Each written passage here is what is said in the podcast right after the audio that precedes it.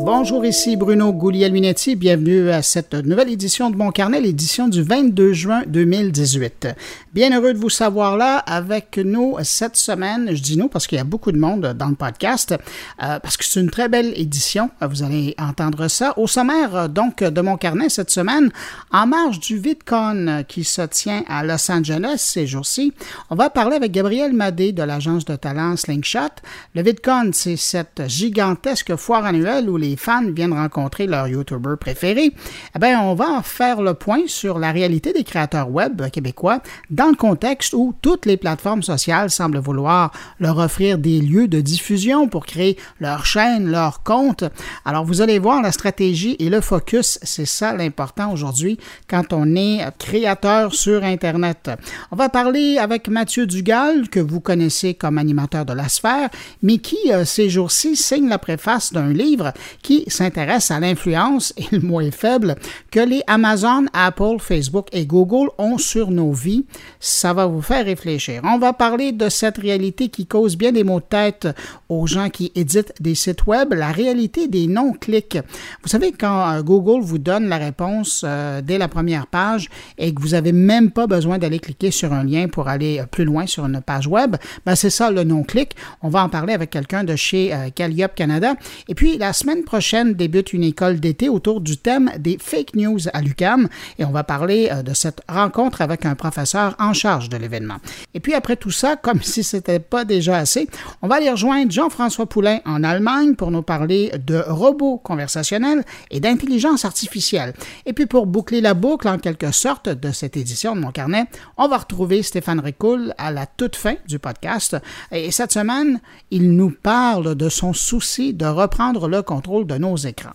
Juste avant de passer à l'actualité de la semaine, je veux prendre un instant pour saluer plus particulièrement cinq auditeurs qui ont pris le temps, eux, d'écouter mon carnet la semaine dernière. Je dis eux, peut-être que vous l'avez écouté, puis je vous remercie, mais euh, là, je veux vraiment saluer cinq auditeurs en particulier qui ont laissé des traces, et c'est comme ça que je sais euh, qu'ils ont écouté le podcast la semaine dernière.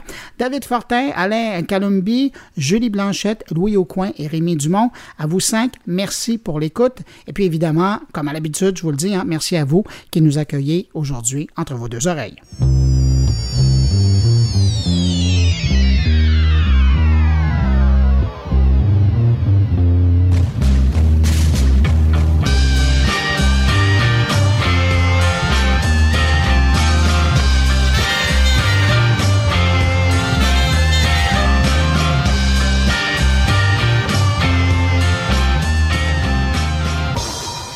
Alors, pour commencer ce bloc actualité, on peut dire que la nouvelle de la semaine revient à Instagram qui a lancé officiellement sa plateforme de diffusion vidéo IGTV.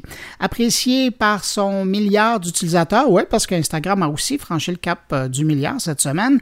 Donc, apprécié pour ses photos et ses courtes vidéos, ben Instagram passe maintenant à la vidéo de plus longue durée et à la verticale en passant. À compter de maintenant, les comptes vérifiés d'Instagram pourront publier des vidéos d'une durée maximale d'une heure. De leur côté, les utilisateurs entre guillemets réguliers pourront mettre en ligne des vidéos d'une durée de 15 secondes à 10 minutes.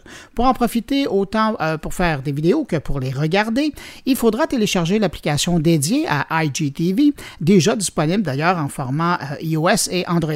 Avec cette nouvelle plateforme, il est clair que la maison mère Facebook décide de prendre de plein front la concurrence, nommément YouTube, pour devenir la destination de divertissement ou d'accès euh, aux influenceurs. J'ai hâte de voir la suite des choses. Entre-temps, au passage, euh, je rappelle que YouTube compte à ce jour 1,8 milliard d'utilisateurs dans le monde et chiffre qu'on apprenait cette semaine, les utilisateurs de YouTube regardent plus de 180 millions d'heures de contenu YouTube sur l'écran de leur télévision.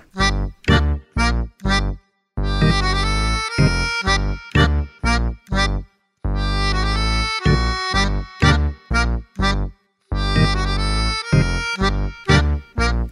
Parlant de YouTube, l'entreprise a lancé euh, ses services YouTube Music et YouTube Premium dans une douzaine de pays cette semaine, dont le Canada et la France. Pour ce qui est de YouTube Music, c'est essentiellement un Spotify ou un Apple Music. Alors pour 9,99 par mois, vous écoutez ce que vous voulez.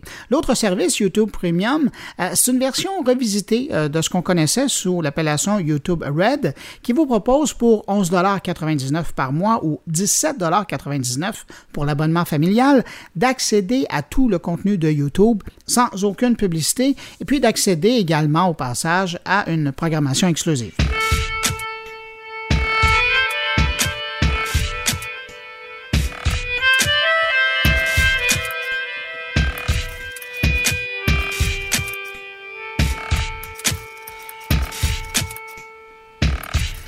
Cette semaine, on apprenait aussi que Amazon allait offrir un prix de 3,5 millions de dollars à qui allait créer une interface intelligente pour que son système Alexa puisse faire la conversation aux humains pendant au moins 20 minutes.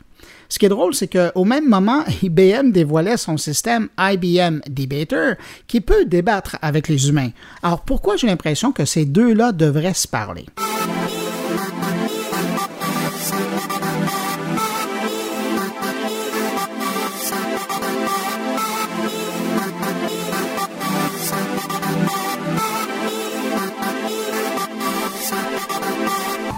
Bonne nouvelle pour la communauté des utilisateurs du système Android. Cette semaine, Google a finalement lancé Android Message euh, en version web. Donc maintenant, les utilisateurs d'Android peuvent gérer leur SMS directement depuis la fenêtre de leur furteur Internet sur leur ordinateur. Pour utiliser le service Android Messages, l'application SMS officielle de Google sur Android, une seule adresse à visiter à partir d'un ordinateur, message avec un S donc, .android.com et le tour sera joué.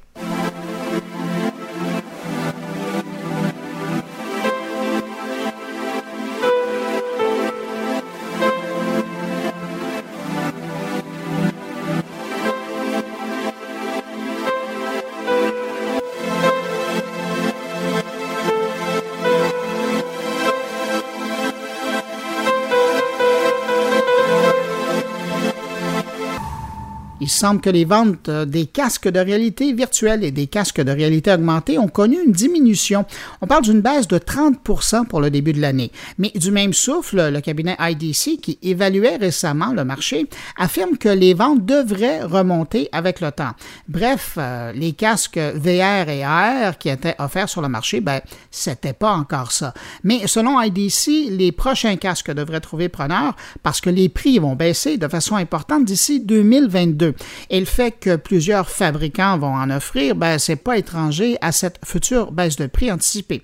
Et puis, ils seront plus simples et moins encombrants à utiliser. Bref, que des bonnes nouvelles, faut juste être patient.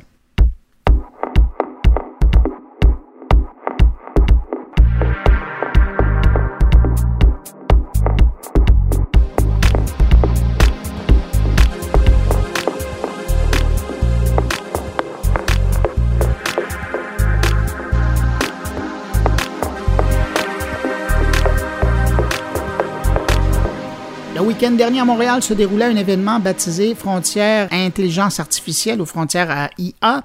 Et euh, pour cette rencontre, un sondage a été réalisé par Léger au sujet des Québécois et de l'intelligence artificielle. Je vous glisse quelques faits ici parce que bizarrement, j'ai vu aucun média reprendre la nouvelle et je trouvais que les faits étaient plutôt intéressants.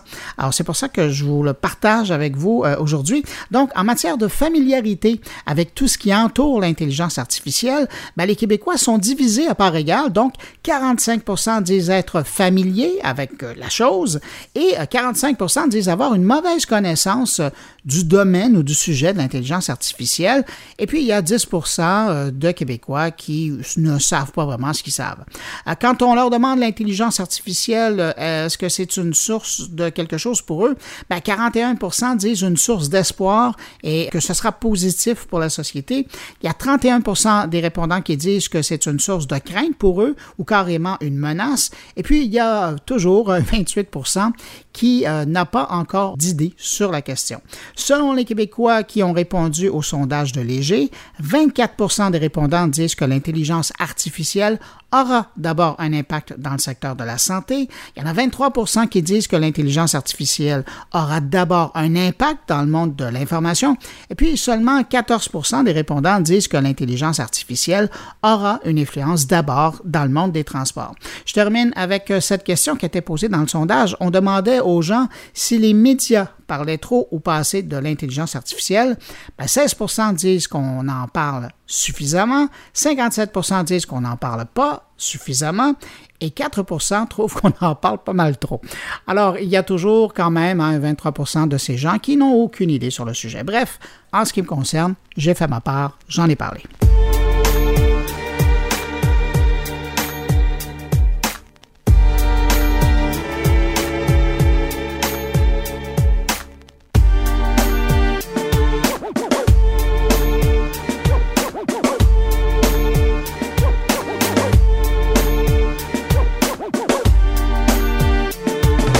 Comme je vous le disais en ouverture de mon carnet, depuis quelques jours se tient à Los Angeles la grande rencontre VidCon. C'est vraiment un événement gigantesque, le mot est faible d'ailleurs, où les fans viennent rencontrer les YouTubers euh, et leurs YouTubers préférés. Et ça, ben, ça m'a donné l'idée de contacter Gabriel Madé de l'agence de talent Slingshot pour faire le point sur la réalité des créateurs québécois sur Internet, euh, maintenant que toutes les plateformes tentent de les courtiser pour y développer leur chaîne, leur page ou leur compte. Voici notre entretien. Est-ce qu'on peut dire que l'année 2017 et euh, le début de 2018, ça, devient un petit peu un casse-tête pour euh, les créateurs de vidéos sur Internet? Ben, oui, un casse-tête, je ne sais pas, un environnement de plus en plus complexe et nuancé, certainement. Euh, même si on prend juste depuis le début de l'année 2018, bien franchement, on le savait, on savait que la vidéo ça allait être le nerf de la guerre. On le savait que ça s'en allait dans cette direction-là.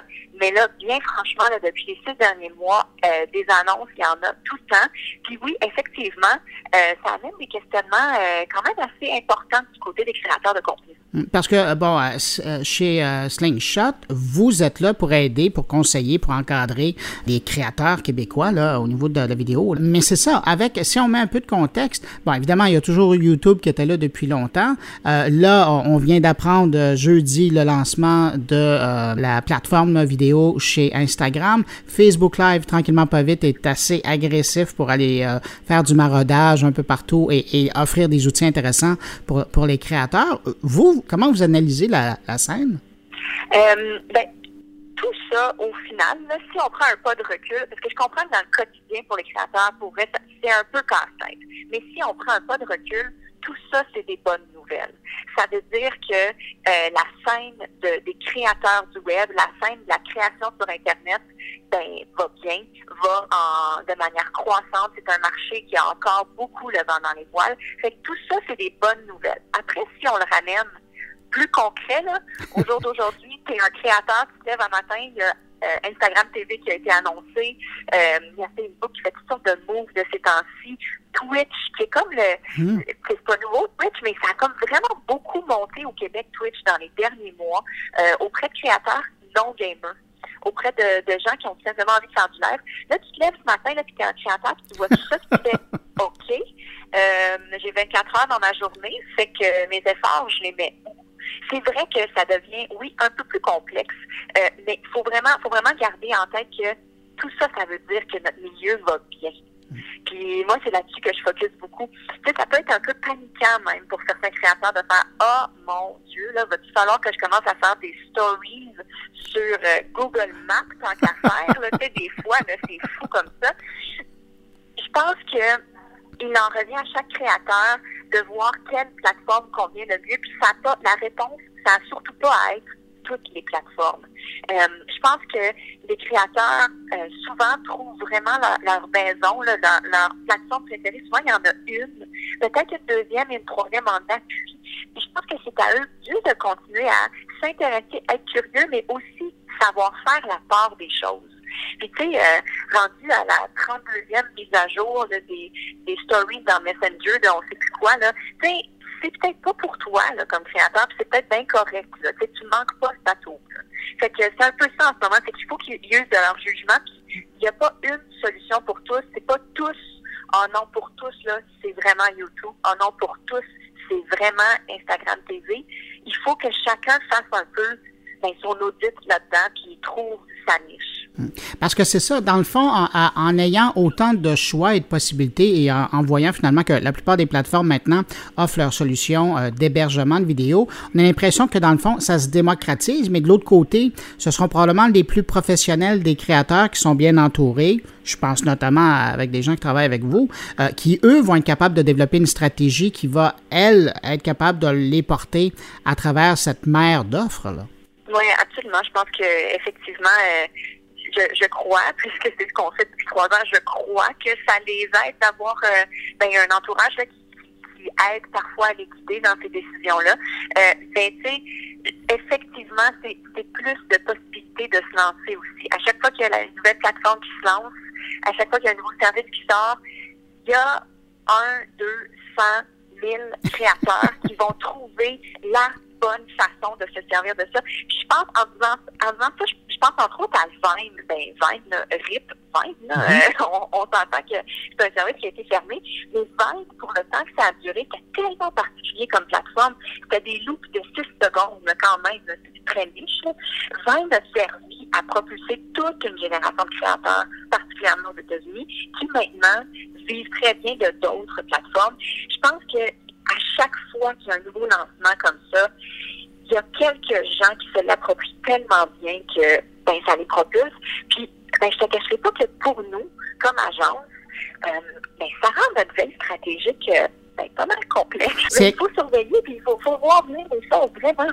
Ben, c'est exactement là-dessus que je voulais vous lancer parce que euh, j'ai l'impression que, bon, quelque part, puis vous le disiez, là, euh, euh, un créateur va trouver sa niche, va trouver son canal, va le travailler, va peut-être en avoir un, parallèle, mais bon, il va savoir concentrer son énergie. Mais pour une agence comme la vôtre, qui est toujours à la recherche de savoir qu'est-ce qui se fait, c'est quoi les, dernières tendances, puis de l'autre côté, où sont les nouveaux talents, qu'est-ce que vous faites là pour vous retrouver? ben, on lit beaucoup, on en consomme beaucoup. et aussi, encore une fois, on a toujours un peu, on prend quand même de petits pas de recul. Tu sais, c'est pas comme euh, Instagram TV est lancé aujourd'hui. Ben, on va pas changer notre modèle d'affaires de bord en bord. En fait, il faut, comprendre, faut être un peu analytique là-dedans. C'est une plateforme de plus, mais l'essence, si on ramène ce qu'on fait à, à l'essence, ce qu'on fait, c'est qu'on encadre des jeunes créateurs du web qui rejoignent des audiences de par quelque chose de très précis qu'ils font en médium vidéo. Après qu'on les appelle youtubeurs ou instagrammeurs ou snapchatters ou peu importe, ça c'est comme ce détail rendu là. Ce qu'on fait, c'est qu'on aide des créateurs à connecter avec des audiences. Puis ça, l'essence de ça, ben, ça reste pareil, peu importe le nom de la plateforme ou le nom du service vidéo. Hmm. Vous, vous, parlez d'importance de, de, connecter euh, donc ce créateur-là à son audience, mais il y a aussi, et ça c'est parallèlement aux, ouvertures des différentes plateformes de diffusion, on commence à voir apparaître de plus en plus des outils, des plateformes pour permettre aux créateurs de rencontrer des, des marques. Facebook là, vient de lancer euh, son, son outil euh, comme ça pour aller chercher des influenceurs. Ça aussi, ça vient jouer dans, dans l'écosystème. Oui, certainement. Tu sais, euh, Bruno, on va se dire, là, c'est pas de plus en plus simple. on va se dire les vraies affaires. À chaque jour, notre job n'est pas de plus en plus simple. Ça continue de se complexifier comme milieu. Euh, puis c'est correct parce qu'encore une fois, je le ramène à ça, c'est correct parce que ça veut dire qu'on est en croissance que ce, que ce domaine-là, la création sur Internet, la connexion d'un créateur avec des niches d'audience, ça veut dire que ça se vend dans les voiles encore plus que jamais. Fait oui, ça, ça, se complexifie pour vrai. Ça rend notre job euh, euh, pas simple. C'était, je dirais, probablement que dans mois, dans trois mois, on va vendre à certains de nos clients des produits qui, au jour d'aujourd'hui, n'existent pas encore. Quand je parle de produits, je parle de, ben, dire, de oui, de propositions, c'est ça. Nous, depuis le début, on a toujours vendu des affaires qu'on ne savait pas qu'ils existaient ou qui n'existaient même pas trois mois avant. Euh, ça fait partie intégrante de notre modèle d'affaires, c'est comme ça. À la fin, je reviens à ça, l'essence est la même. Que le créateur il connecte avec son audience par un tweet, par un live, par une story, par une vidéo de 15 minutes bien montée, bien tournée, à la fin, l'essence, c'est on a des jeunes avec du talent, puis on a des audiences qui sont attachées à ces jeunes-là. C'est ça notre business. Vous le disiez hein, tout à l'heure, ça fait trois ans que Slingshot, euh, vous êtes dans ce domaine-là. Vous, quant à vous, ça fait long, plus longtemps que ça que vous regardez, vous, vous analysez, vous surveillez, vous avez une réflexion sur le monde des, des, créateurs de vidéos sur Internet. Aujourd'hui, on est en 2018, on s'en va vers 2019. Euh, il va être où le défi pour euh, ces gens-là? Pour les créateurs? Oui. Hmm, le défi, hmm, en ère des notifications et de la distraction, le défi, c'est de garder le focus c'est pas se laisser distraire par l'annonce du jour puis l'annonce la semaine prochaine. C'est de garder le focus, de se concentrer sur qu'est-ce qui fait de moi le créateur que ma communauté apprécie, comment je peux bien le faire, puis sur combien de plateformes je décide de le faire parce que c'est pas vrai qu'on peut être excellent sur toutes les plateformes. Le défi, c'est le focus. Gabriel Madé, sur ces sages paroles, je vais vous remercier pour votre temps. Puis c'est toujours un plaisir de vous avoir pour vous entendre parler de création vidéo et de stratégie par rapport à ça. Merci beaucoup. Merci Bruno. Au revoir.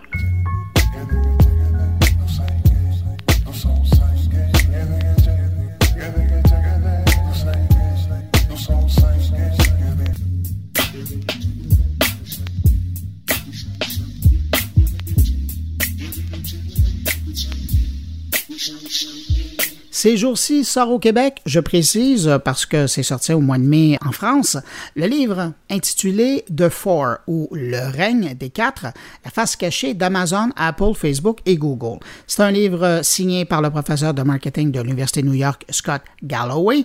Euh, c'est un livre fascinant si vous êtes intéressé par ces géants de l'Internet, mais aussi très intéressant si vous vous préoccupez de l'impact que ces géants peuvent avoir sur nos vies et si vous écoutez ce podcast, ben, simplement parce que vous êtes sur Internet, ben, sachez que ces grands-là ou un de ces grands-là a déjà un impact sur votre vie. Alors, pour en parler de ce livre, j'ai rencontré plutôt le préfacier du livre au Québec, Mathieu Dugal, que vous connaissez comme animateur de la sphère. Voici l'entrevue.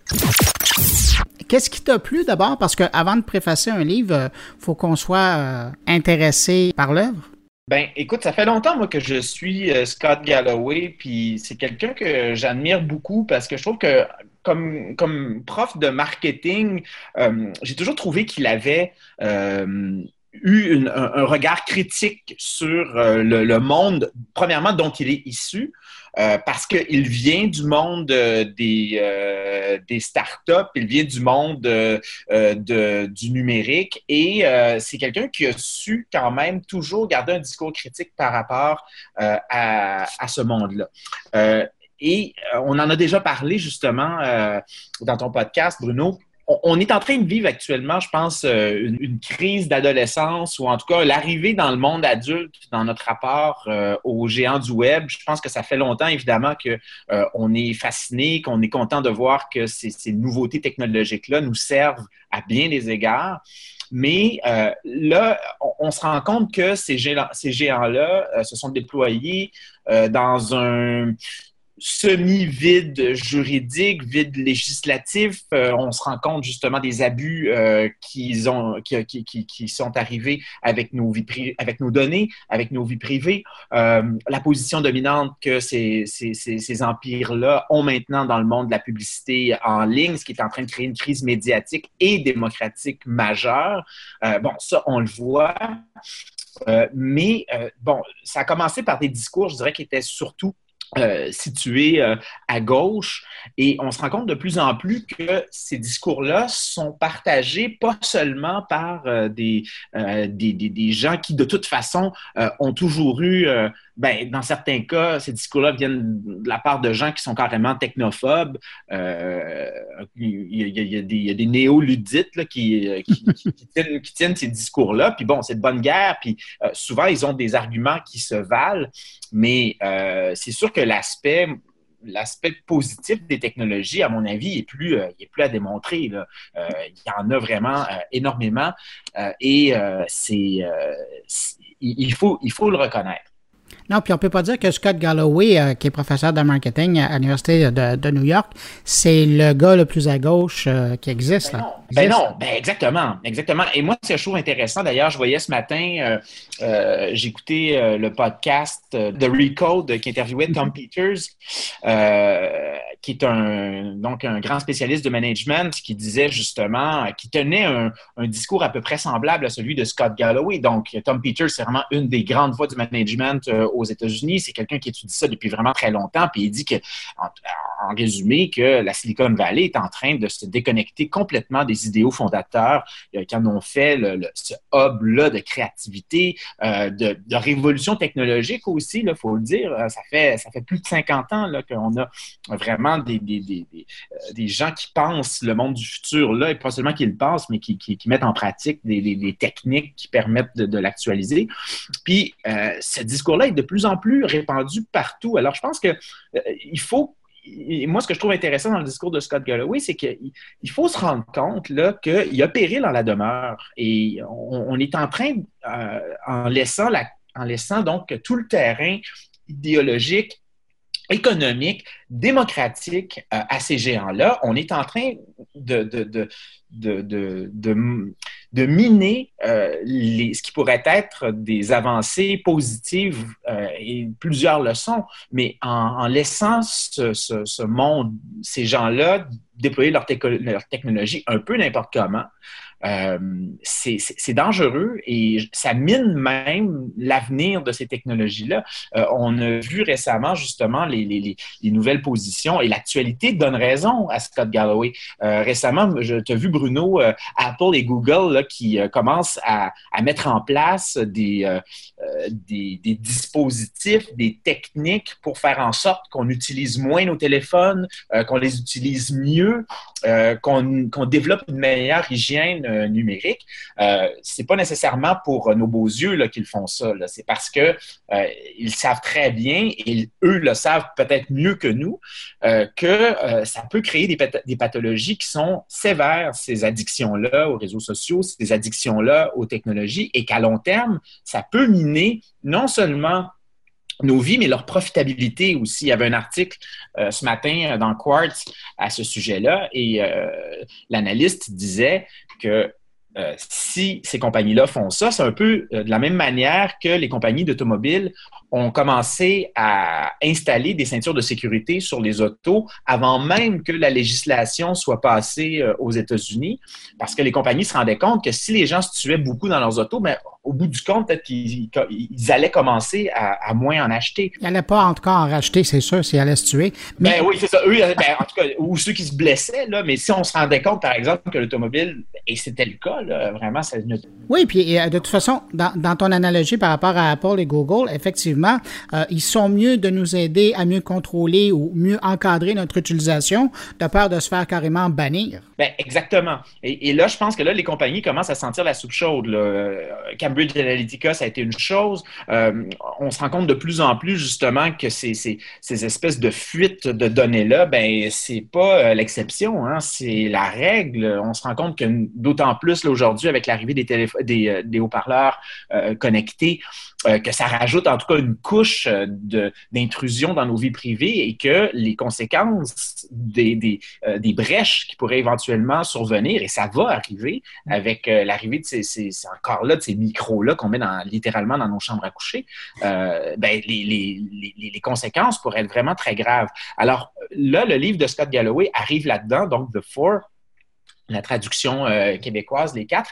Et, c'est vraiment quelqu'un, Scott Galloway, euh, moi j'aime bien les Américains euh, quand, ils utilisent l'expression no bullshit. Il y a un côté très, un peu bum dans la manière dont il parle. C'est un gars d'ailleurs, il le dit au début de, son livre, c'est un gars qui a profité de l'ascenseur social aux États-Unis. Hein. Il vient de la tranche inférieure, de la tranche supérieure de la classe euh, inférieur, comme il le dit, c'est-à-dire qu'il il faisait partie, lorsqu'il était jeune, des, plus riches des pauvres. Et euh, sa mère, dit-il, euh, il est élevé seulement par sa mère. sa mère s'est saignée littéralement pour pouvoir lui permettre d'aller à l'université. Elle était secrétaire. Et, lui, vraiment, il a, il a pris l'ascenseur social. Et c'est un, c'est un comme, je le, comme je le dis dans la préface, c'est un homme du sérail. C'est un, on voit ça sur, sur LinkedIn beaucoup, l'expression du, du serial entrepreneur. Euh, c'en est un, Scott Galloway. Donc, c'est quelqu'un qui connaît comment faire des affaires, c'est quelqu'un qui connaît ce monde-là des affaires. C'est quelqu'un qui a, lancé beaucoup de compagnies, dont certaines se sont fait bouffer, notamment par, par Amazon. Eh, beaucoup, oui. Oui, ben c'est ça. Red Envelope, il, le raconte. C'était justement un service de vente en ligne. il s'est fait, fait ramasser. c'est quelqu'un qui beaucoup aussi euh, avec euh, donc euh, sa, toute dernière compagnie, justement.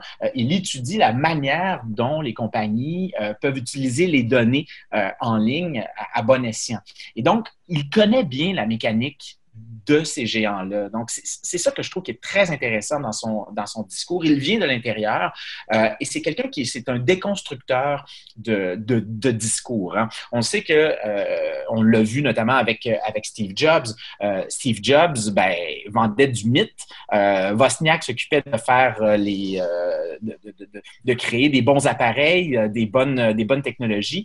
Et Steve Jobs ben, créait du mythe autour de ça et, et vendait, il vendait du rêve. Il y a beaucoup justement de création de mythes autour euh, des idéaux de la Silicon Valley. Et euh, Scott Galloway, lui, c'est vraiment quelqu'un qui, qui, enlève une couche de discours, des beaux discours sur euh, ces, prétentions-là, parce que c'est sûr que si on écoute ces, ces gens-là, on a l'impression qu'ils sont en train de sauver le monde là, en faisant ce qu'ils font. Puis je veux pas enlever absolument rien à Jeff Bezos. C'est un, un, gars qui est parti de rien. D'ailleurs, ses premières livraisons, il les faisait dans son auto, là, dans son fameux Chevy. Je me souviens plus quelle année. Un Chevy 87, là, puis il était en 94, puis c'est lui qui livrait. Puis je c'est quelqu'un qui a du chien. Puis je dis, ce qu'il a fait, il l'a pas volé.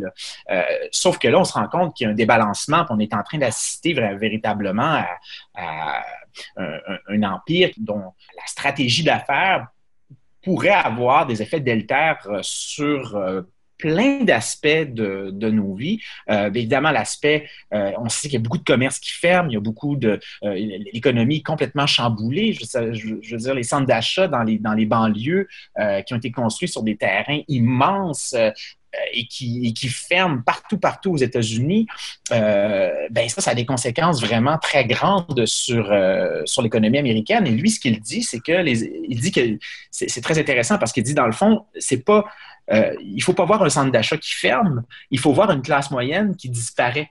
et, et, ça, c'est très intéressant parce qu'il dit que les effets pervers de ces compagnies-là, c'est-à-dire avec des stratagèmes fiscaux qui sont extrêmement habiles, qui littéralement euh, détourne l'argent des coffres de l'État ou une partie de cet argent-là où, où l'argent devrait aller, euh, ces compagnies-là, avec leurs pratiques, participent à la disparition euh, d'une partie de la classe moyenne. Et ça, Scott Galloway n'est pas le seul à le dire. Hein. Il, y a, beaucoup d'économistes qui, euh, qui, le disent également. Mais, mais, Mathieu, parce que je t'écoute, puis je regarde les thèmes qui sont abordés dans le livre de Scott Galloway, et effectivement, euh, puis comme tu le disais, hein, il, défait des mythes et il pose énormément de questions, mais est-ce qu'on frôle pas à l'occasion, je dirais pas la conspiration, mais la barrière n'est pas tellement loin avec la façon qu'il aborde ces sujets? Oui, ben c'est sûr que c'est un, un il hein, faut avoir vu ces. Euh, ben, les conférences, c'est ça. Les hein. conférences, notamment, qui sont très, très populaires euh, sur euh, YouTube. C'est un gars qui a, la le sens de la formule. et oui, le trait est gros. J'avoue, c'est pas une analyse qui est très subtile. Et d'ailleurs, le livre, c'est un peu un fourre-tout, hein, parce qu'il y a même une, une, section du livre où c'est une, une, espèce de cours, je dirais, de, de, croissance personnelle slash management sur les bons comportements à adopter si on veut euh, bien performer dans, dans ce monde-là. Donc, il y a comme un côté un peu euh, paradoxal, en tout cas, dans son, euh, dans son analyse. et oui, il y, a, un côté qui est un peu gros dans, dans son analyse, mais je dirais que c'est à la mesure des changements vraiment extrêmement profonds que, c'est, que ce GAFA-là est en train d'opérer sur nos vies. Et il faut le redire, Scott Galloway ne les, voit pas comme. Euh, il y a pas. C'est pas quelqu'un qui veut les, faire tomber et qui aimerait ça que ces, ces gens-là se, euh, se pète la gueule. Je pense que c'est quelqu'un qui euh, veut davantage, par son analyse, par un peu un cri d'alarme qui, mhm. lance, parce que effectivement, il y a un côté un peu polémiste. Euh, c'est un peu, c'est pas un pamphlet à proprement parler parce que c'est pas, pas une charge à fond de train, mais effectivement, tu as, raison de le dire, le trait est un peu gros. Et, comme je le dis, c'est un peu à la mesure des excès qui sont le fait de ces compagnies-là aussi. Et il le dit, c'est pas le diable, ces, compagnies-là. C'est juste qu'elles opèrent elles vont plus vite que la loi. Euh, elles, nous étudient très bien. Elles sont capables de connaître nos désirs avant même que nous les émettions. Je veux dire, c'est quand même pas rien. Ah oui, oui, au quotidien, mais vraiment. Puis on parle même plus de société, même comme individu. Mais euh, Mathieu, en, terminant, ce livre-là, bon, tu l'as lu, tu as, eu le temps de te faire une tête pour faire une préface. Il s'adresse à qui? Les gens qui nous écoutent, tu s'en vient. Euh, il y a probablement des gens qui se disent, ben, est-ce que je l'achète, je ne l'achète pas? Ça s'adresse à qui? Ben, c'est vraiment un livre, je dirais. Quand on, couvre la technologie depuis longtemps, j'imagine que toi, Bruno, tu n'as pas nécessairement appris grand-chose là-dedans parce que c'est des choses que, je veux dire, on, connaît un peu tous ces, trucs-là et c'est un discours qui est tenu, on l'entend de plus en plus dans les médias, à gauche, à droite. Euh, moi, ce que je trouve intéressant là-dedans, premièrement, c'est quand même la synthèse qu'il réussit à faire. si on veut connaître rapidement l'histoire d'Apple et de comprendre un peu c'est quoi le big picture d'Apple, ben, son chapitre sur Apple, c'est quoi, quelques dizaines de pages, et on comprend vraiment vers où s'en va Apple. Puis après ça, quand on voit les annonces d'Apple, quand on voit les nouvelles autour d'Apple, je dirais que c'est une espèce de grille de compréhension qui est vraiment intéressante. Puis euh, ça, permet de, comprendre justement cette espèce de grand, euh, de grand big picture autour de euh, d'où viennent ces compagnies-là et où, elles vont. Et il y a quand même des chiffres qui sont forts parce qu'on on parle justement, euh, notamment, il y, a, beaucoup de chiffres très, très intéressants. D'ailleurs, c'est un livre, il y a beaucoup de graphiques aussi. Euh, moi, je trouve ça quand même intéressant qu'il qu ait tenu à en mettre beaucoup parce que on dit des images valent mille mots, là, puis bon, certaines, des fois, ça, ça, ça, cache une réalité, mais des fois aussi, ça permet de mieux l'appréhender. Et là, par exemple, euh, il a ce chiffre en parlant du pouvoir du GAFA. Il dit le GAFA aujourd'hui, c'est 418 000 employés. C'est pas beaucoup, hein? 418 000 employés, c'est une, une petite ville, c'est un peu plus gros que la, le Québec, la ville de Québec, le, cœur de la ville de Québec. Euh, et euh, ils ont un PIB, euh, ils ont un chiffre d'affaires combiné qui se compare au PIB de la France. c'est quand même énorme. Et on se rend compte, par exemple, que Facebook, avec ses 17 000 employés, a une valorisation par employé d'environ 20 millions de dollars. Et quand on compare à GM avec ses 230 quelques mille employés, la, valorisation, c'est un petit peu plus de 200 000 Alors, ça donne un peu une idée, justement, que cette économie-là, elle crée de la valeur, mais pas pour tout le monde. Et si, on veut que euh, on continue à avoir une, une, relation, je dirais, harmonieuse avec nos technologies, parce que, faut le redire, c'est pas un livre technophobe, c'est pas un livre ludite, c'est un livre qui est réaliste. Si on veut continuer à avoir justement des technologies qui nous rendent service, il va falloir trouver un moyen euh, d'endiguer le pouvoir de ces compagnies-là.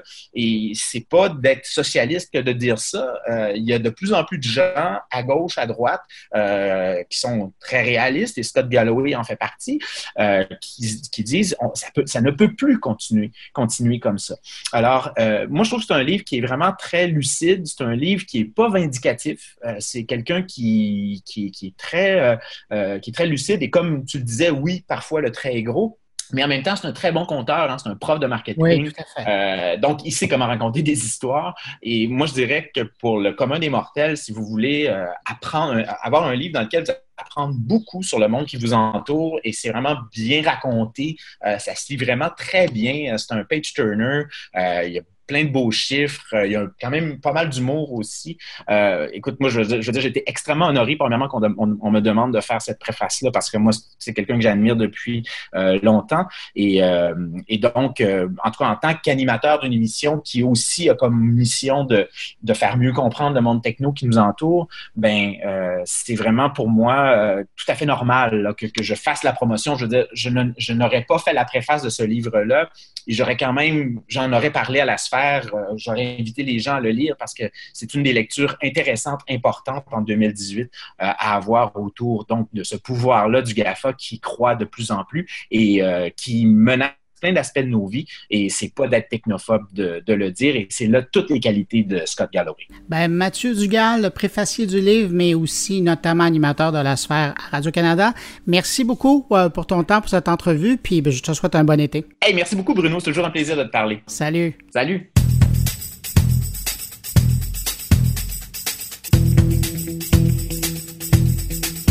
Tiens, parlons un peu de marketing et de recherche web euh, un moment.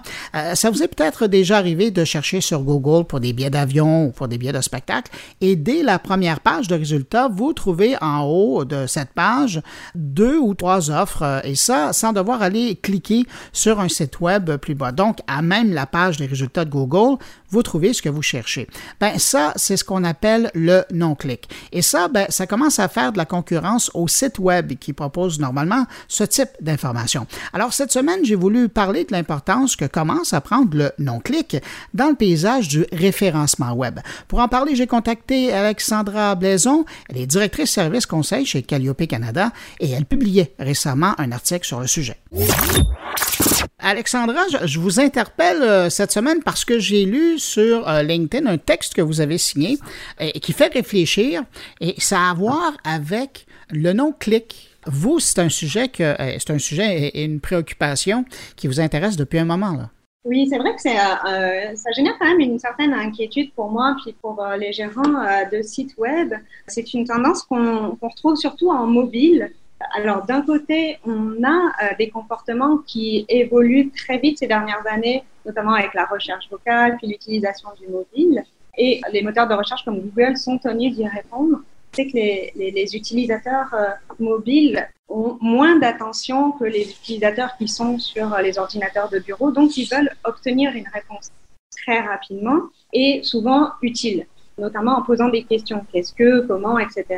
Là où ça m'interpelle, effectivement, c'est que le taux de clic chute vraiment fortement depuis l'année dernière, qui fait que Google répond aux questions des, utilisateurs avant même qu'ils aient besoin de cliquer. J'ai besoin de faire une recette, j'ai ma réponse, j'ai besoin de savoir une citation, etc. J'ai cette réponse-là. En revanche, effectivement, à partir du moment où l'utilisateur a sa réponse, il ne va pas aller consulter les autres sites qui se traduit par une baisse notamment, euh, notamment de trafic.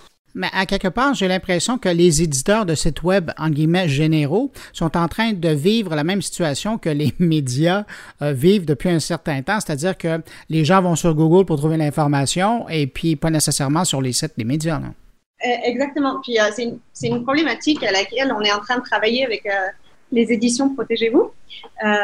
donc, c'est quelque chose qu'on connaît très bien à savoir effectivement que les personnes euh, ont tendance à, aller acheter euh, du magazine papier parce qu'ils trouvent cette information euh, rapidement sur Internet.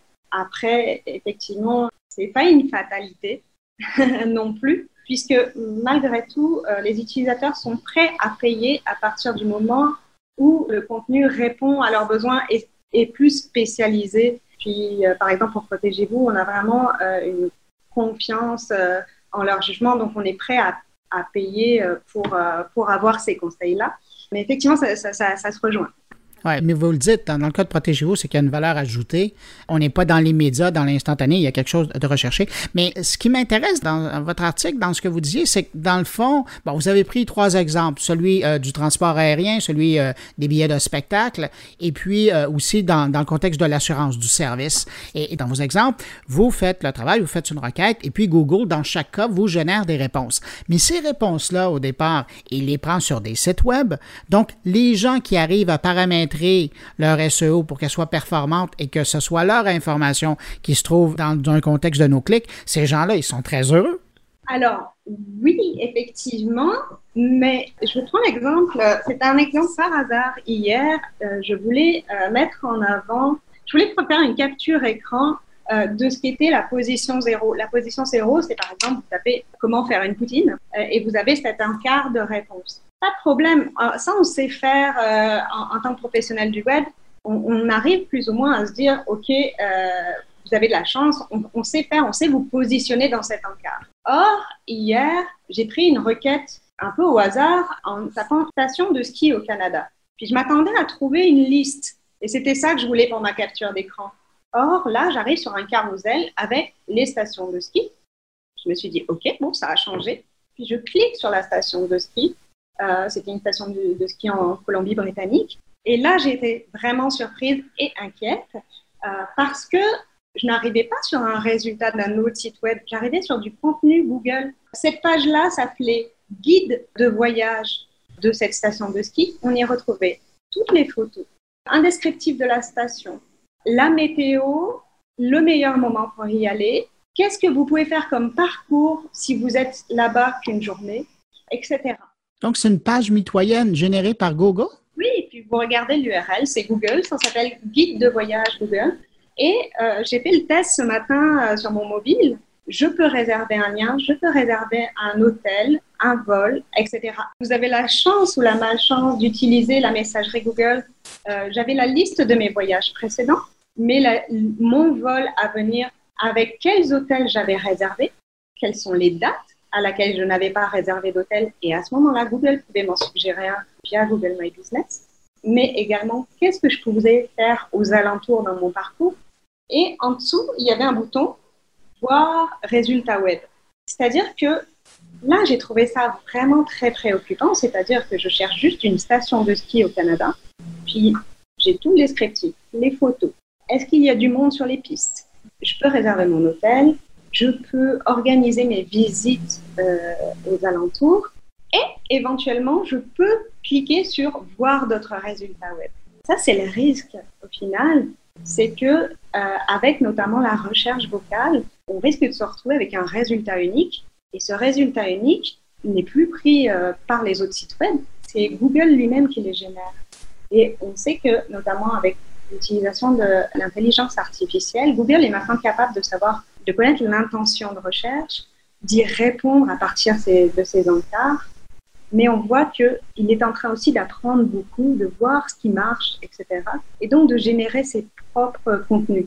C'est là où ça pose, euh, ça pose question euh, un petit peu. ben oui, ça soulève beaucoup de questions. Dans un contexte, je reviens au no-click, vous disiez que vous êtes capable de positionner un client en réponse zéro, mais dans le contexte du no-click, est-ce qu'on est capable aujourd'hui de positionner des éditeurs de contenu dans le no-click? Ben, là, j'avoue que c'est très, très nouveau. Là, ça va très, très vite. C'est depuis février 2018. Euh, Donc, euh, on parlait de valeur ajoutée. On est en train d'essayer de voir, à l'heure actuelle, c'est vrai que ça paraît un peu dangereux de baser tout son trafic euh, sur, sur Google. Et ouais. le cas, malheureusement, c'est que, effectivement, quand on regarde les canaux d'acquisition, beaucoup de visites viennent depuis ce moteur de recherche-là. Donc, oui, on travaille effectivement à positionner les sites en position zéro. On essaie d'apporter de la valeur ajoutée pour les sites. Qu'est-ce qui ferait que les utilisateurs euh, iraient plutôt sur votre site plutôt que d'avoir la réponse euh, en direct Donc, ça englobe plein de choses. Ça englobe euh, une meilleure expérience utilisateur. on sait heureusement que quand c'est pertinent, quand c'est intéressant, les gens lisent. Donc, on, essaie on essaie de travailler un peu ce lien, comment on va rejoindre l'audience, comment on va créer un rendez-vous, toutes ces choses-là maintenant. Le SEO a vraiment évolué ces dernières années. C'est plus simplement placer des mots-clés, mais ça, ça englobe tout un tas de choses, UX, le contenu, les réseaux sociaux. Mais à quelque part, c'est aussi une bonne nouvelle de voir que le contenu redevient important. C'est vrai que si on revient à la base de tous ces changements sur Google, l'idée était de se dire, avant, c'était facile de se positionner sur des requêtes. Il suffisait d'avoir le maximum de liens entrants. C'était une époque facile pour les référenceurs, très honnêtement.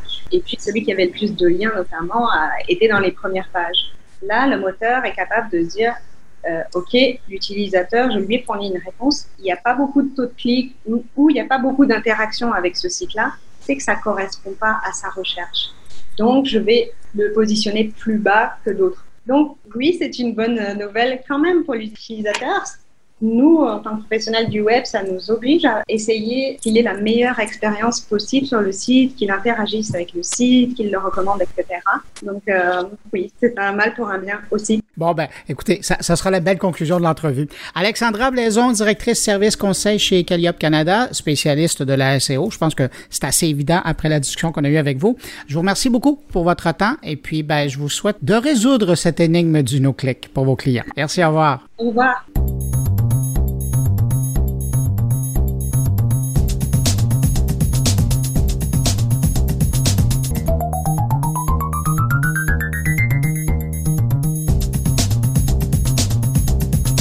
Pour terminer ce bloc d'entrevue, je vous parle de cette école d'été qu'organise l'UCAM du 26 au 28 juin inclusivement autour du thème des fake news. Le thème est plutôt d'actualité et d'intérêt. Alors, pour parler de cette rencontre, dont certains événements sont encore ouverts, euh, je vous propose d'écouter ma rencontre avec Alexandre Courtin. Il est professeur au département de communication sociale et publique de l'UCAM et un des organisateurs de l'événement. Qu'est-ce qui vous intéresse dans la réalité des fausses nouvelles? Alors, euh, ben, ça nous intéresse en tant qu'objet communicationnel, comment c'est devenu euh, d'un seul coup un mot utilisé en permanence partout, qui effraie tout le monde, alors que ben, si on se penche sur la littérature en sciences sociales, on voit que les fausses informations dans toute leur diversité, c'est quelque chose d'assez ancien. Euh, et en même temps, on voit aussi qu'il y a tout un tas d'éléments contextuels du, nouveau système, l'écosystème informationnel dans lequel on se trouve actuellement, qui effectivement justifie que le, problème devienne de plus en plus majeur, euh, appelle à des, euh, des, solutions collectives, appelle aussi à développer des compétences individuelles pour se débrouiller autour du flot d'informations qui nous entoure. Donc c'est vraiment un, un, problème complexe, majeur, central où euh, on n'a pas toujours euh, la, tentation de répondre par des, par des réponses justement euh, complexes, collectives, etc. On essaie de trouver des solutions rapides. Typiquement, on essaye de passer une loi avec une définition très, très, très, très restrictive de ce que c'est et avec toutes les conséquences négatives que ça peut avoir. Donc, le, but de l'école d'été essayer de donner justement toutes ces clés de lecture qui permettent de comprendre le phénomène, puis de faire société autour de l'existence, parce qu'encore une fois, ça, a toujours existé, les fausses informations. Le tout, c'est... Donc, dans les jours qui viennent, c'est du 26 au 28 juin à l'UCAM, vous euh, ramenez ensemble trois équipes de chercheurs. Et concrètement, qu'est-ce que ça va se passer? Qui on va retrouver autour de cette table-là? Alors, euh, au niveau euh, des, intervenants et intervenantes, on est allé chercher large. Hein, moi, je suis en, sciences de la communication, donc hein, c'est une, interdiscipline récente donc qui s'intéresse vraiment au phénomène sous l'angle de la rencontre, de la médiation, de la relation, etc. Donc, je pense que c'est une clé de lecture qui est vraiment très intéressante pour essayer de comprendre euh, les fausses informations. Puis après, ça a une caractéristique, euh, ces sciences-là, c'est d'être interdisciplinaire. Donc, on va chercher un petit peu partout dans les autres sciences sociales pour arriver à compléter notre point de vue. Donc, il va y avoir euh, beaucoup de sociologie, de philosophie, de psychologie, euh, d'histoire, euh, qui, de, sciences de l'éducation qui vont être convoqués pour essayer de montrer à la fois comment il y a des enjeux de compétences communicationnelles, des enjeux euh, d'encadrement politique, des enjeux de, de, de, formation à développer tout un tas de littératie individuelle.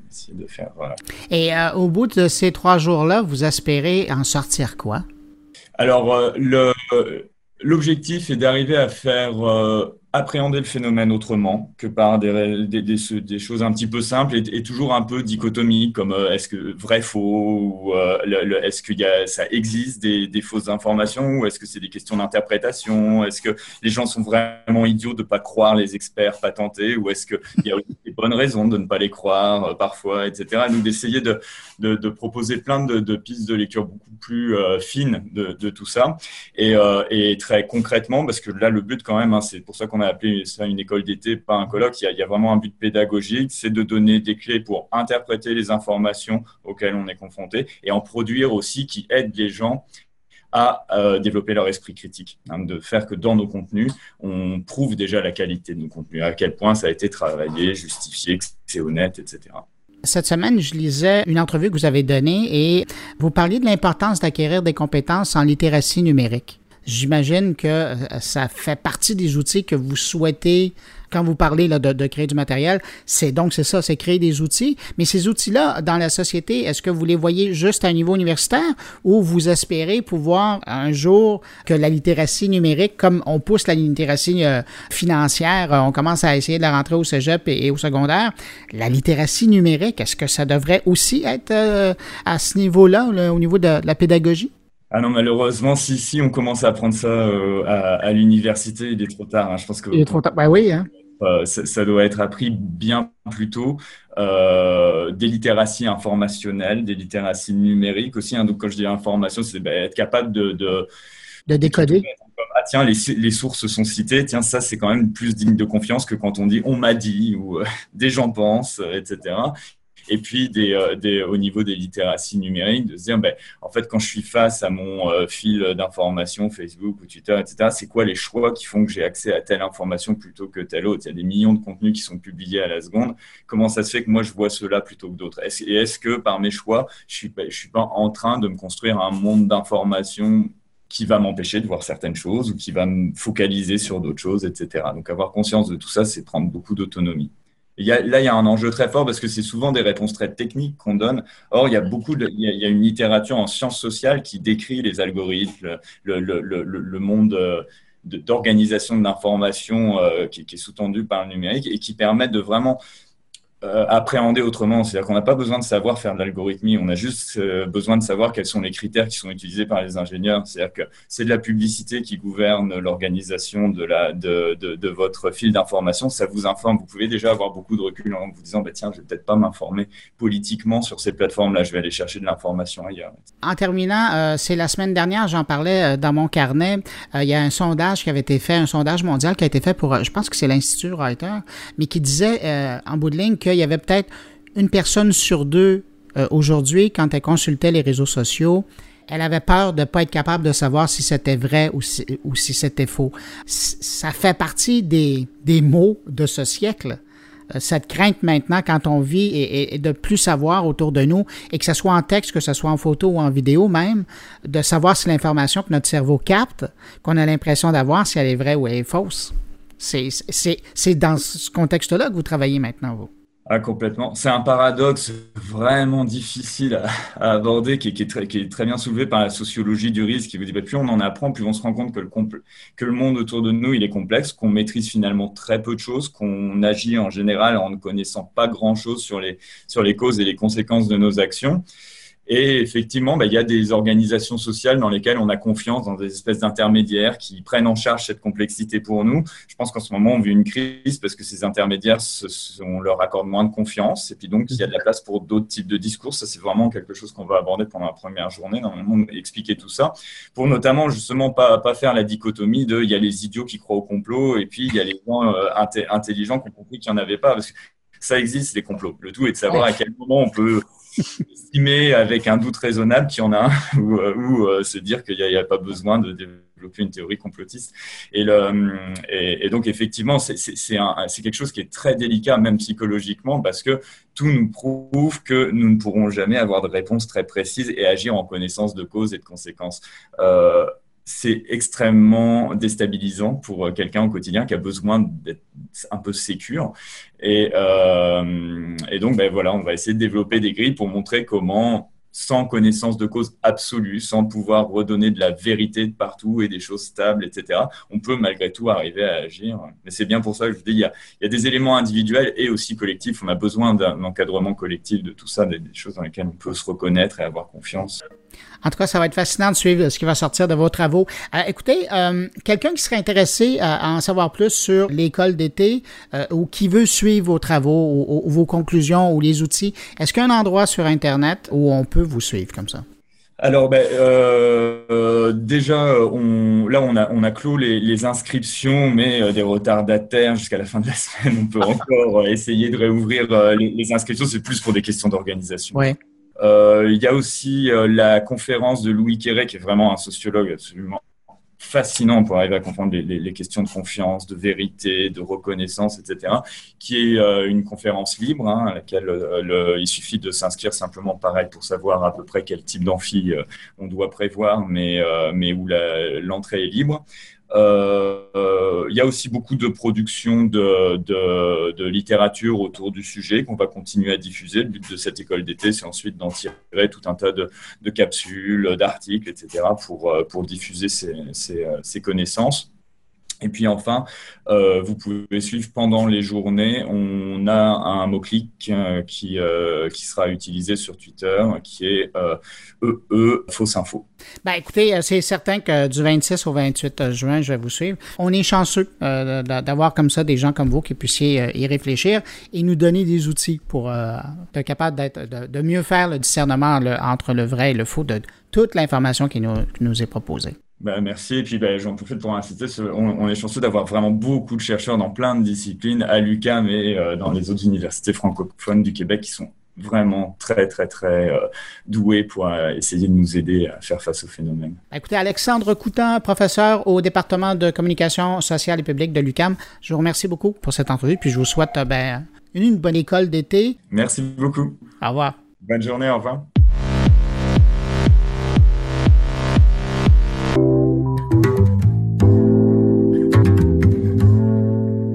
C'est le temps de se rendre en Allemagne où on va retrouver cette semaine Jean-François Poulain dans le cadre de ses aventures. Non, je blague, mais il est quand même en Allemagne euh, où il est en tournée pour donner des conférences, faire des visites, rencontrer des clients, je présume. Bonjour Jean-François.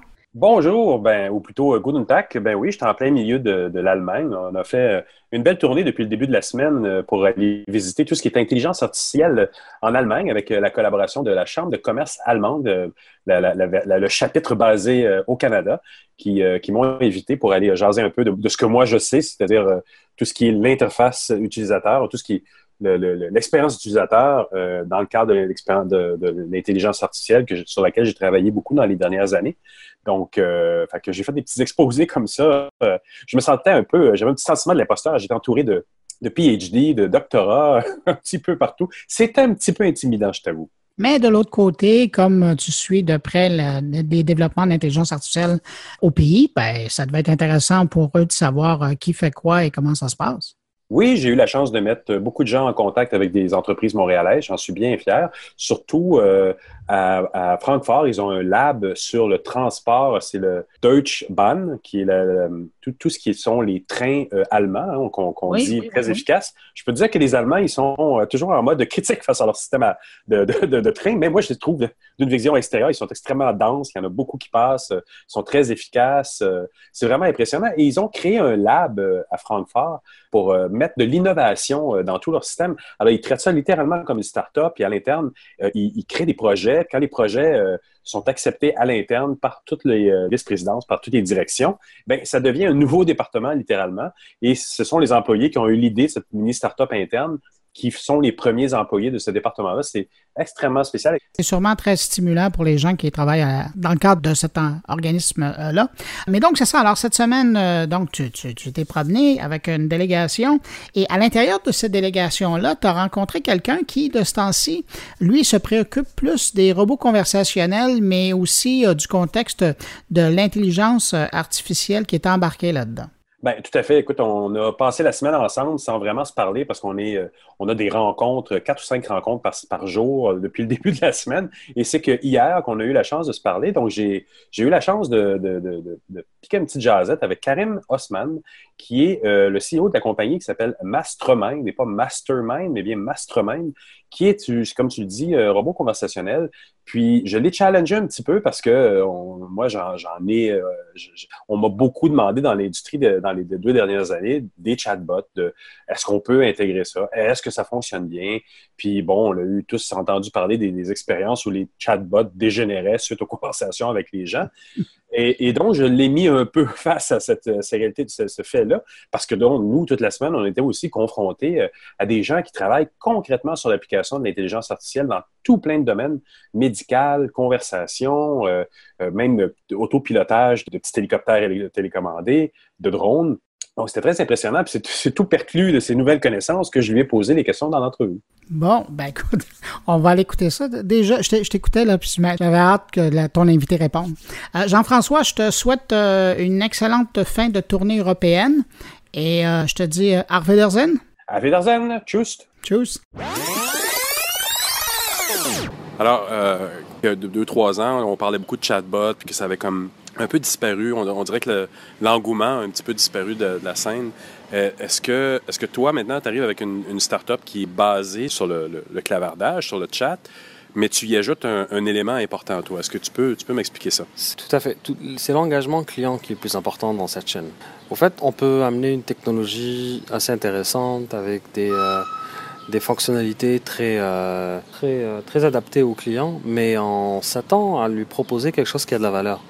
Euh, nous, on ne veut pas juste proposer quelque chose qui va faciliter la vie, à avoir de l'information, chercher euh, quelque chose en particulier, mais on veut engager l'expérience client euh, pour lui donner de la valeur en retour, qui est une information importante pour lui. Donc, le pouvoir le conseiller, ça, c'est une valeur qui va aller chercher. Des fois, on est sur Internet, on cherche une information sur un projet ou sur un sujet en particulier, sur un cours qu'on veut faire, mais on ne sait pas si c'est le bon pour nous, si c'est la bonne information. Donc là, euh, quand on est à 8h, 9h du soir à la maison, ou même à minuit, on ne peut pas prendre un téléphone et appeler euh, un ami ou un ancien prof, etc. On peut envoyer un courriel et des fois, des fois il reste euh, sans réponse. Donc avec un conseiller virtuel dédié à un marché en particulier, donc le marché de l'éducation professionnelle, on veut ramener quelque chose de nouveau.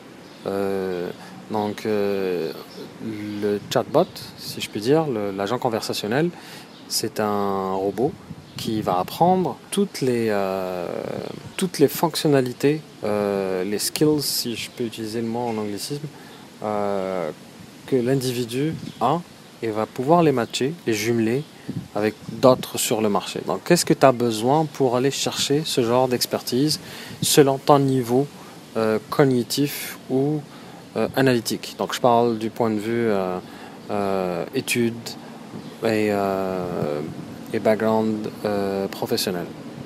Ben, prenons un exemple concret, justement. Euh, si, par exemple, je suis un fournisseur de, cours, comment, euh, puis j'offre trois cours, comment le système fonctionnerait? et, là, je, vois les trois cours sur le site, je commence à regarder les informations, j'ai des questions. Comment l'expérience va se passer pour l'utilisateur de, de, rentrer en conversation. Là. Sont les, c'est quoi la, c'est quoi la différence dans la conversation que je vais avoir moi avec le, chatbot? La différence, c'est déjà au début quand tu vas parler avec un chatbot, tu vas lui poser une question, euh, tu vas dire bonjour, il va te répondre, il va te dire son nom. Et en ce moment-là, il va te poser la question est-ce que tu cherches de l'information en particulier? Tu vas lui dire oui, euh, je cherche telle chose. Il va essayer de trouver l'information. Et la majorité du temps, ce qu'on voit avec les chatbots actuels, il va te partager un écran. Alors, le chatbot, en réalité, fonctionne sur l'intelligence artificielle. Donc, il apprend à répondre d'une façon automatisée à un individu. Donc, c'est une interaction entre un robot ou une machine et l'humain. Ce qu'on appelle Human-Computer Interaction. Dans ce cas-ci, euh, quand on pose la question à un chatbot régulier, traditionnel, il va nous répondre avec un lien de redirection vers un site ou euh, ou juste de l'information qui se trouve à l'intérieur du site web. Euh, ça, certaines compagnies l'utilisent en ce moment parce que leur centre d'appel n'est pas toujours ouvert 24 heures sur 24. Ça, ça pourrait régler beaucoup de choses à l'interne parce que c'est une économie de temps, une économie de coûts aussi euh, pour les entreprises. Mais le chatbot ne véhicule pas une valeur à la fin. Donc on peut juste répondre à des questions, mais il ne peut pas répondre à toutes les questions. Donc si on est capable de répondre à un chatbot comme ce qu'on est en train de développer, qui va engager la conversation avec l'individu, il va lui-même aller chercher l'information, il, va lui poser un certain nombre de questions au début. Quand l'individu va venir, il va lui poser une question euh, bonjour, tout simplement, lui il va lui répondre, il va lui dire qu'est-ce que tu, as besoin comme information, il va le tutoyer aussi. Donc euh, il y a l'esprit de euh, amical, rapprochement, se mettre au même niveau que le client. Donc c'est ce rapprochement-là qui va créer ou stimuler la conversation déjà dès le départ, briser la glace, comme on fait euh, d'un individu à un autre. Et à ce moment-là, la personne va être étonnée et elle va poser une question. Le chatbot va lui poser une autre question selon sa compréhension à lui. Il veut savoir c'est quoi son niveau intellectuel. Donc, est-ce qu'il a des diplômes ou pas? Est-ce qu'il a une expérience professionnelle dans tel ou tel domaine? Et c'est à ce moment-là qu'il va étudier le profil de la personne selon le score qu'on va, euh, va mettre en place basé sur le Cognitive Assessment Test, et qui est très connu pour euh, évaluer le niveau cognitif d'une personne dans les, le recrutement. Euh, à ce moment-là, bah, lui, il va savoir c'est quoi le niveau de réponse qu'il va allouer à cette personne-là. À partir de là, il va lui proposer un certain nombre de, de, de possibilités ou de solutions qui vont lui convenir à ce moment-là, la personne va répondre oui ou non, ou si ça ne convient pas du tout. Lui va apprendre de cette expérience-là. À chaque fois, il va s'améliorer. Donc le plus de réponses qu'on a des individus, le plus il va apprendre. le robot, donc, apprend. Si j'assigne un robot à... Si j'assigne, toi, en fait, tu signes un contrat avec un client en particulier, ce robot-là va apprendre de cette entreprise-là et de ses clients de cette entreprise-là. Il y a des mêmes questions qui ont été posées encore et encore et encore. Par exemple, je veux chercher de l'information sur du, euh, marketing web. Je veux, me spécialiser dans le marketing web et je ne sais pas par où commencer. J'ai des notions euh, dans le marketing, je fais un peu de développement web, mais j'ai jamais fait du marketing web. Donc je vais poser la question, voilà, ce qui m'intéresse, c'est le marketing web. Il va me demander, est-ce que tu as déjà un, vécu, euh, des diplômes Je vais dire non, tout simplement. Est-ce que tu connais un peu c'est quoi le marketing Je vais dire oui. Lui va me proposer quelque chose en intermédiaire. Il va me dire, oui, bah, tu peux faire du Photoshop. Tu vas d'abord commencer avec ça. Ou du design web ce qui est plus euh, adapté par rapport à ce que tu as, parce que tu n'as pas de diplôme ou de formation technique en programmation. Donc, à ce moment-là, moi, je vais mieux comprendre la valeur qu'il va me donner. Il ne va pas juste me rediriger vers un lien qui est dans le site web pour une page ou sur Google. Et c'est ça la vraie valeur. Donc j'ai besoin d'un conseiller qui va me rediriger vers la bonne information et il va me reconnaître la prochaine fois quand je vais revenir visiter. Ça crée un engagement de la part du client parce que si tu le reconnais au retour, si à chaque fois la conversation que j'ai avec toi, le robot, s'améliore à chaque fois en disant j'ai trouvé même quelque chose pour toi, c'est fantastique. Mettons une entreprise, euh, quand vous allez être prête à aller au marché avec ton entreprise à toi, euh, ça va être compliqué de, de, de créer cette espèce de connaissance de base que le robot doit avoir pour pouvoir communiquer avec les clients. C'est compliqué, oui, parce qu'il faut beaucoup de personnes pour parler avec ce robot. Nous, le plus important, c'est de l'entraîner à répondre euh, et à apprendre les métiers actuels dans tous les domaines.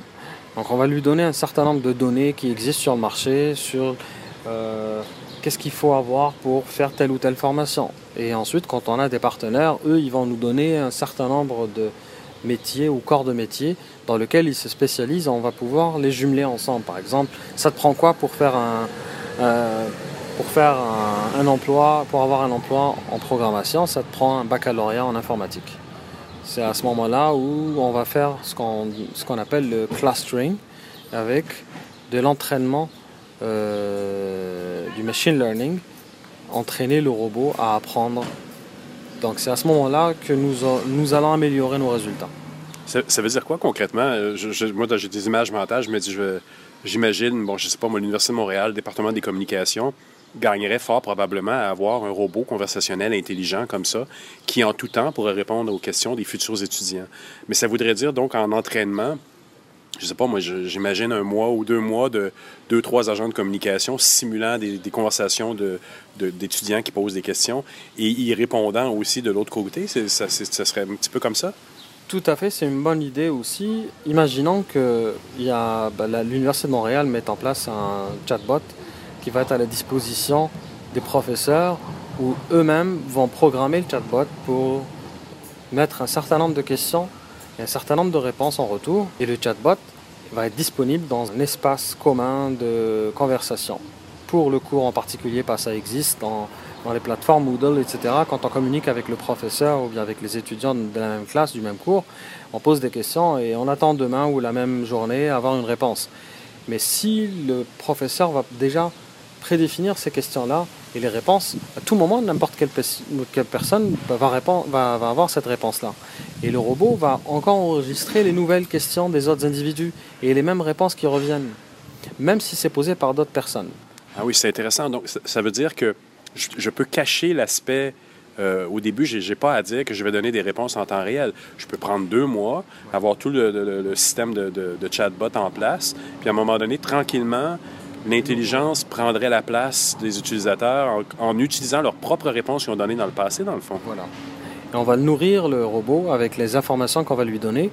Et on peut même corriger les informations si elles ne sont pas bonnes. Parce que si la personne juge que l'information n'est pas bonne, celle qui est fournie par le robot, ben, elle peut dire non, ça ne me convient pas, c'est pas la bonne réponse. Donc nous, ce qu'on va faire, on va revenir au nombre de questions qui n'ont pas été répondues correctement selon l'individu. On va les corriger, on va faire notre travail. Est-ce que dans l'autre sens, ça veut dire que le nombre X de profs qui ont répondu des choses, peut-être que dans huit profs, il y, en a, il y en a le septième a donné une mauvaise réponse. Est-ce que l'intelligence artificielle va aussi faire une, une moyenne de tout ça? Ça arrive. Et n'importe quelle personne peut faire des erreurs aussi. Mhm. Et si le robot est là pour nous aider à, améliorer nos performances, ben, ça va nous, nous rappeler ce travail-là de remise en question à chaque fois. Donc pour le professeur lui-même, il peut répondre euh, un certain nombre de questions sans se rendre compte que la question pas, la réponse n'est pas assez précise, ou bien euh, ça porte à confusion. Donc il va être un peu plus clair dans ses réponses. Et ainsi de suite. Donc le robot ou la machine, le chatbot, on va dire ça comme ça, va venir comme un assistant d'une classe virtuelle. Et c'est une sorte d'assistant professeur. Comment ça va se présenter? Ça, ça veut dire le professeur, quand il répond à un élève, va, pourrait avoir de l'assistance en train d'écrire quelque chose. Si c'est pas tout à fait exact, le, chatbot pourrait le corriger avant qu'il finisse de l'écrire. Avez-vous avez voulu dire ceci? Quelque chose du genre? Il fait de la prédiction analytique parce qu'il s'attend à avoir les mêmes réponses et les mêmes questions qui ont été posées. Donc, si on admet par exemple un certain nombre de 1000, 10 000 questions qui ont été posées, toujours dans le même cours, ben, le chatbot est déjà entraîné à répondre à toutes sortes de questions sous plusieurs angles. Mais si les individus ont, pointu du doigt les réponses qui n'ont pas été satisfaisantes, ben, le professeur va revenir dans son, tableau de chatbot, il va reconfigurer les, les réponses pour les adapter. Donc lui, quand il a un certain nombre de courriels qui vont euh, qui vont venir dans sa boîte email chaque soir ou juste avant les examens de fin de session, ben, au lieu de répondre à toutes ces tonnes de questions-là, ben, il va juste rediriger son chatbot pour répondre au maximum. Ça lui facilitera la, tâche. Et à ce moment-là, j'imagine que le chatbot peut même dire, lorsqu'il ne passe pas une réponse, il pourrait renvoyer en disant je te répondrai plus tard, ce qui veut dire que c'est le professeur finalement qui va prendre le relève à un autre moment. Tout à fait, tout à fait. Et l'avantage, c'est que n'importe quelle personne, un professeur par exemple, peut évaluer le nombre de questions qui reviennent à chaque fois. Et donc, c'est quoi l'intérêt par rapport à l'audience Est-ce qu'il y a un cours en particulier? Est-ce qu'il y a un sujet en particulier qui revient, qui n'a pas été bien compris par les personnes, par les professeurs ou les étudiants? Et c'est à ce moment-là qu'on va mettre l'accent un peu plus sur un sujet. Parce qu'on est un peu biaisé, on pense que c'est clair pour nous, mais c'est pas clair pour la majorité des gens. Donc c'est là où on va vraiment améliorer les choses pour rajouter plus d'informations. Euh, je reviens un peu sur la, présentation qu'on a eue ce matin avec la Chambre de commerce euh, allemande du Canada ou au Canada, euh, où on parlait, selon ma compréhension de ce que j'ai entendu, où on est, l'humain est en complément de, l'intelligence artificielle pour l'instant. On n'est pas supplanté, on n'en parle pas encore, mais c'est vraiment un complément de la façon dont tu amènes ce que tu veux faire. L'humain va compléter la machine et la machine compléter l'humain dans le fait de donner des informations finalement. L'humain va toujours configurer la machine. La machine ne va jamais faire l'inverse. Donc on doit être clair là-dedans. S'il y a une confusion, la machine ne pourra pas aller se configurer elle-même. Et euh, le pouvoir qu'on va lui donner, c'est à nous de le gérer aussi. Euh, donc l'information qu'on va donner à une machine, c'est dans une boîte fermée. Et cette boîte-là, elle reste juste selon notre compréhension du monde ou les connaissances qu'on a. Donc on va vraiment la développer selon notre façon, comme on éduquerait un enfant. Et donc, si on a peur comment la machine va, changer ou évoluer, ben, c'est juste un reflet de nous-mêmes ou un reflet de notre société dans laquelle on vit. Alors, pour savoir c'est quoi les risques et les prévenir, il faut s'informer et être au-devant de la scène, toujours être au courant des risques pour mieux les prévenir. Je te remercie beaucoup pour cette entrevue. Merci à toi, Jean-François.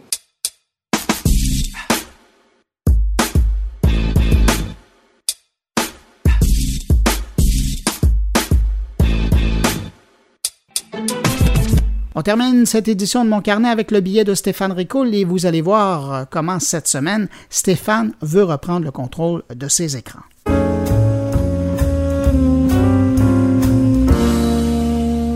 Cet enregistrement aura une durée précise de 3 minutes et 43 secondes et vous comprendrez pourquoi à la toute fin.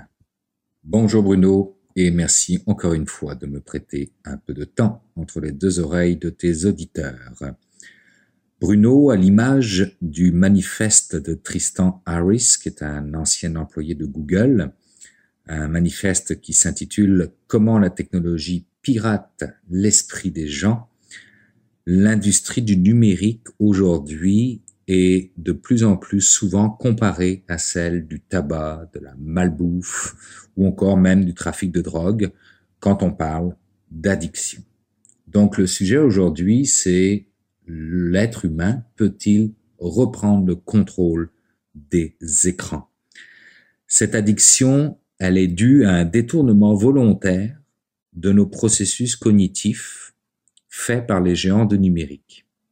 Alors même s'il n'existe aucune preuve scientifique solide à cette addiction, nous avons, selon moi, tout intérêt à nous pencher dès aujourd'hui sur les moyens de rendre les applications ou encore les jeux vidéo plus sains.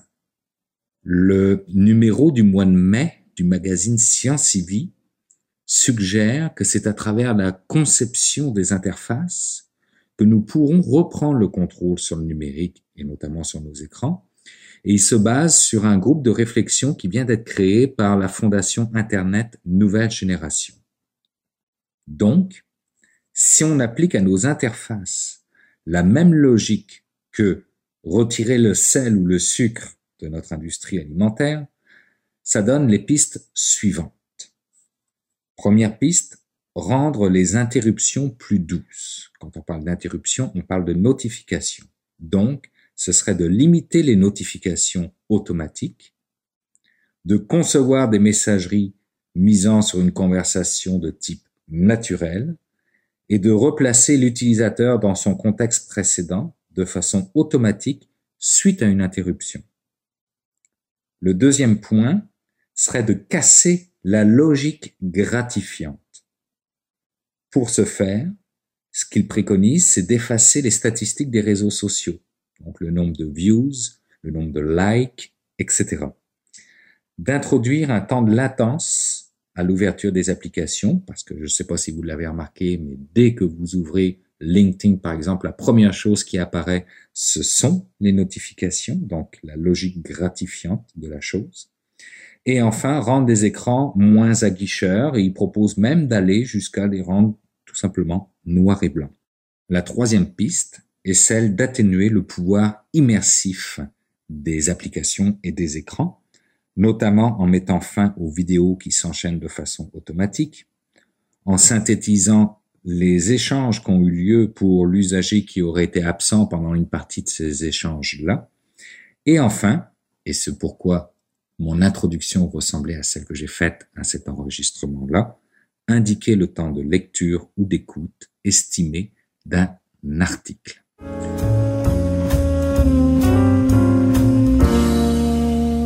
Merci Stéphane pour ces sages conseils. Reste à voir maintenant si on sera capable de les mettre en pratique.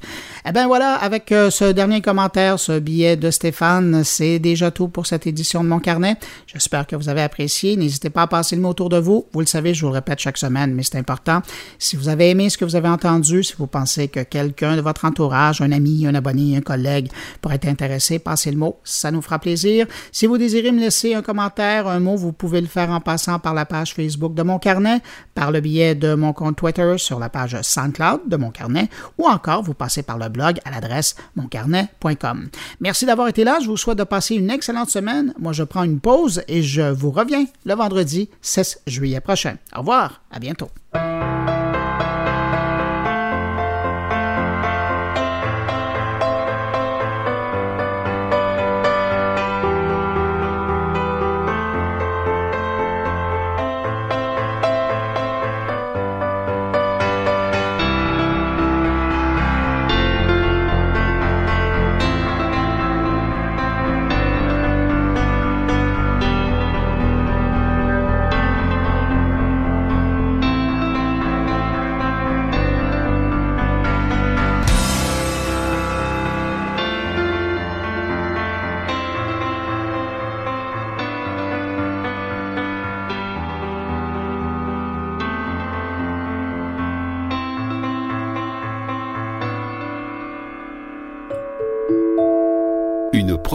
goulielminetti.com